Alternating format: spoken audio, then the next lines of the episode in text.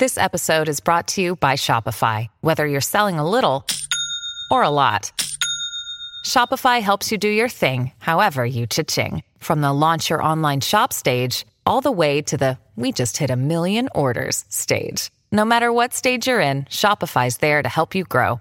Sign up for a $1 per month trial period at shopify.com slash special offer, all lowercase. That's shopify.com slash special offer. Em 2015, Beatriz, de 7 anos, estava celebrando a formatura de sua irmã com seus pais e, em um determinado momento, ela se separou da família para beber água no bebedouro.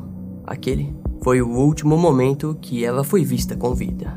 A menina inocente cruzou com um monstro em um local em que ela deveria estar segura. Pelo menos era o que ela achava. Isso aconteceu aqui no Brasil, em Petrolina, Pernambuco. O caso foi resolvido em 2022 graças à insistência dos pais que foram a pé até o governador do estado pedir por justiça, literalmente. E esse é só mais um dos três casos que vamos contar nesse vídeo. Alguns deles podem ser revoltantes e selvagens.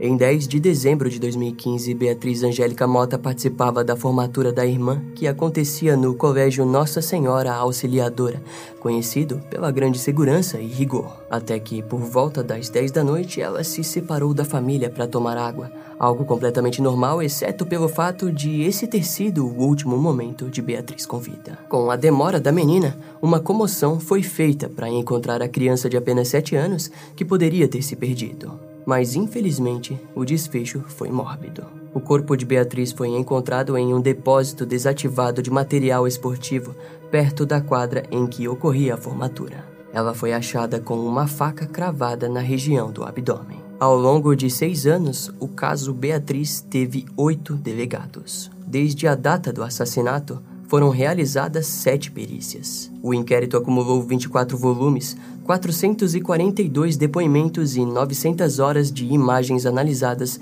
e nenhum suspeito. Indignados, a mãe Lúcia e o pai da menina, Sandro Romilton, cruzaram todo o estado para pedir providências ao governador.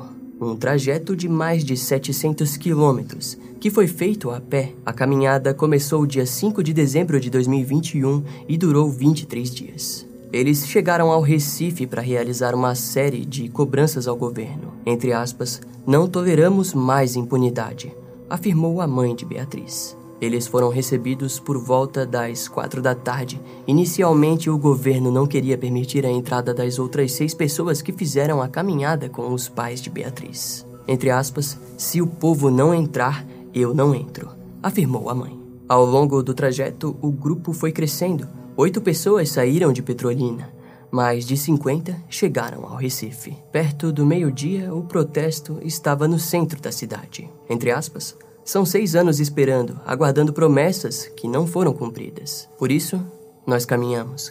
Caminhamos por amor a Beatriz.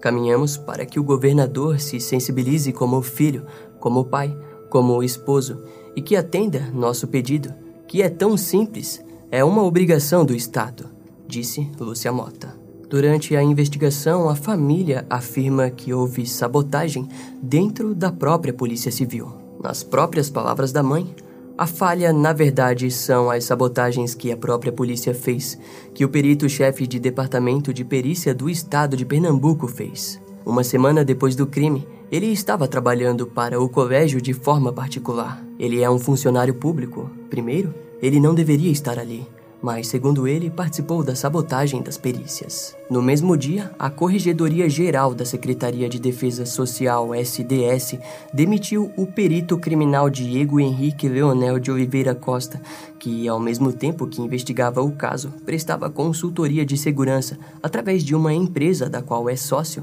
para o colégio onde a menina foi morta. Segundo o chefe do executivo estadual, ele comprometeu a função policial e por isso foi exonerado. Também um funcionário terceirizado da escola, Alisson Henrique de Carvalho Cunha, teve a prisão decretada por apagar imagens das câmeras de segurança do colégio, atrapalhando as investigações. Após o encontro com o governador, passaram-se 15 dias até a polícia científica informar que identificou o autor do assassinato de Beatriz Angélica Mota. Acontece que o material coletado da faca utilizada para assassinar a menina não tinha o que chamam de padrão ouro, que seriam as informações necessárias para definir com precisão a quem o DNA pertencia. Segundo a perita criminal geneticista Sandra Santos, que foi chefe da Polícia Científica de Pernambuco naquele período, a quantidade de perfil do DNA naquele momento não permitia alimentar o banco. Então, o que a gente fazia?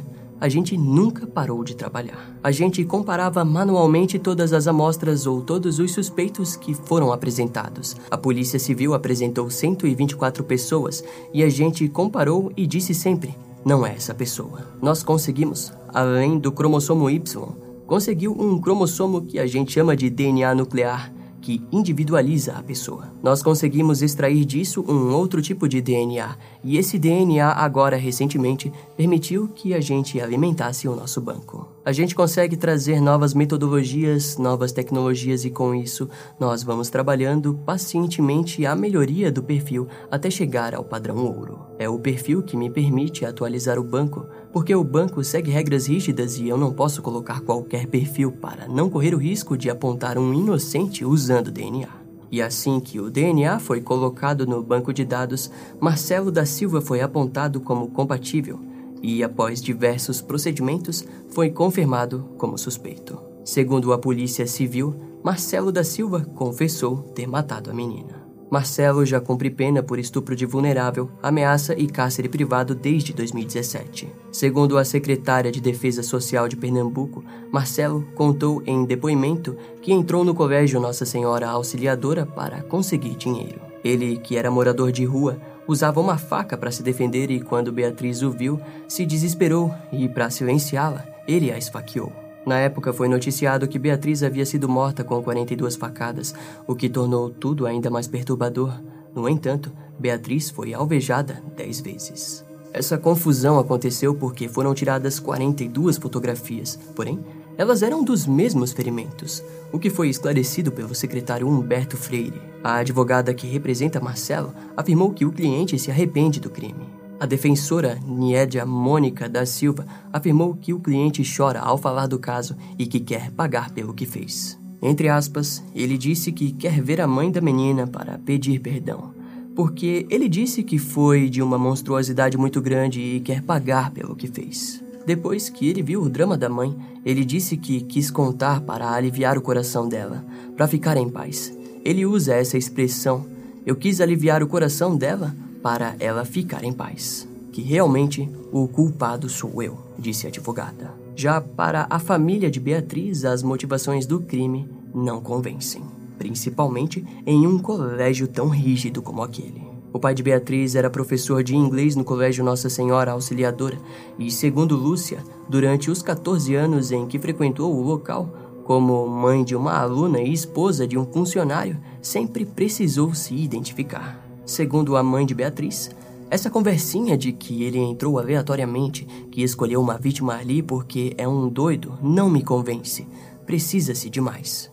Segundo os investigadores, os indícios apontam que Marcelo agiu sozinho e não teve a ajuda de outras pessoas. Lúcia Mota, por sua vez, acredita que pode haver um mandante e que possíveis problemas da escola em que a menina morreu podem ter a ver com a motivação do crime. Ela disse também que teve acesso a vídeos em que o suspeito aparece com o que seria um telefone. Entre aspas, ele chega, ele esconde a faca ele recebe uma ligação ou uma mensagem. Ele bota o telefone próximo à orelha dele, como se estivesse recebendo uma ligação. Ele vai no canteiro, pega a faca, bota no pé e parte em direção ao colégio. Pelo amor de Deus, não precisa ser nenhum expert para entender que ali alguém avisou ele. O momento certo de entrar, essas coisas precisam ser identificadas, questionou. Segundo a polícia, se a investigação tivesse sido mais incisiva e eles fossem atrás do suspeito na hora, o DNA poderia ter sido comparado manualmente e o caso não levaria tanto tempo. E mais recentemente,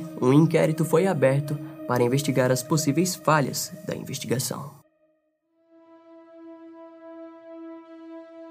O avanço tecnológico também ajudou a resolver esse caso que aconteceu em 1993 na Califórnia. O corpo de uma mulher usando um vestido azul foi encontrado na Highway 152 em um percurso montanhoso chamado Pacheco Pass, perto da cidade de Gilroy. Como não era possível identificar o corpo, as autoridades apelidaram o caso de Blue Pacheco e foi assim que ficou conhecida por quase 30 anos. Até que recentemente, graças ao avanço da tecnologia, o corpo da mulher finalmente pôde ser identificado como Patricia Skypole. Betsy, como era apelidada pela família, era mãe, vivia no Oregon e tinha aproximadamente 45 anos quando morreu. Segundo a sua irmã, Patsy saiu no meio da noite após discutir com o seu marido e provavelmente foi naquela noite que ela cruzou com o motorista de caminhão Kate Hunter, o Face Killer. Patsy foi uma das oito vítimas confirmadas do serial killer. O assassino mandava cartas para as autoridades descrevendo seus crimes, detalhes que somente o assassino de fato saberia, e assinava com um rostinho feliz. Em 2006, a Procuradoria de Justiça do Condado de Santa Clara recebeu uma carta descrevendo o assassinato de uma mulher perto de Pacheco Pass. A irmã de Patrícia, Gloria White, finalmente encontrou paz ao saber o que aconteceu com sua irmã. Ela espera que os detetives resolvam outro crime que a intriga há décadas. Entre aspas, tenho uma filha que desapareceu também. Ao mesmo tempo, pouco antes disso, nunca ouvimos nada sobre Marte. Mas quando falei com os detetives na Califórnia, eles sabiam o seu nome, mas eles nunca encontraram nada. Kate Hunter alegou ter matado mais de 100 pessoas, mas apenas oito casos foram confirmados. O criminoso está cumprindo uma sentença de prisão perpétua sem possibilidade de liberdade condicional no Oregon. Esse último caso é um pouco mais nebuloso ele aconteceu em maio de 2019 em Belmont, Carolina do Norte, Estados Unidos. James Rick foi condenado por assassinar a sua prima, Joyce, com uma arma nem um pouco convencional. Uma besta.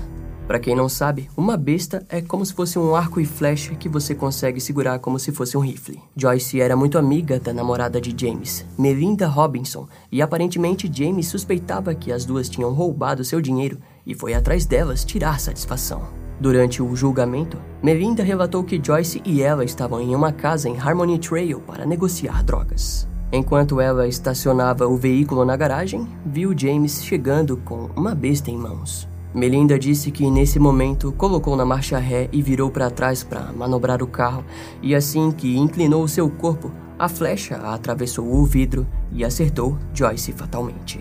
Entre aspas, quando me virei, ela caiu no meu ombro. De acordo com ela, seu namorado puxou a flecha de volta, empurrou Joyce e a lembrou que ele está no controle. Eu não vou me ferrar por isso. Eu vou te matar e me matar. Você viu do que eu sou capaz. Os jurados também ouviram depoimentos de que ele enviou ameaças de morte por texto antes da chegada do carro. Melinda disse que James a obrigou a segui-lo até Lake Wiley, mas disse que não conseguia ver o que ele estava fazendo, pois estava muito escuro. Entre aspas, eu disse: O que você fez? O que você fez? Ele disse: Eu coloquei um guarda-chuva no acelerador e joguei o corpo dela no lago. Melinda, que também foi acusada como cúmplice do assassinato, admitiu que usou drogas mais tarde naquela noite e sua memória estava prejudicada. Entre aspas, muito pouco. Eu fiz um pouco de uso de drogas. Os promotores perguntaram se ela tinha uma memória clara sobre a ordem em que lugares ela foi naquela noite, mas ela respondeu que não. A defesa disse que James nunca teve a intenção de matar ninguém, que ele tropeçou e acidentalmente disparou uma flecha no carro em movimento. Já Melinda disse aos jurados que o que viu não foi por acaso. Segundo os promotores, James estava tentando matar a sua namorada Melinda por dinheiro supostamente roubado quando atirou em Joyce. Por fim, em abril de 2022, o juiz do Tribunal Superior, Tommy Davis, condenou James Rick a uma sentença de prisão perpétua sem possibilidade de liberdade condicional. Após o veredito, é possível ouvir um suspiro de alívio vindo dos familiares de Joyce que estavam na corte. Ainda assim, eles sentem que nunca realmente saberão o que aconteceu na noite da morte de Joyce. Esse caso vai ficando por aqui. Eu espero que você tenha gostado.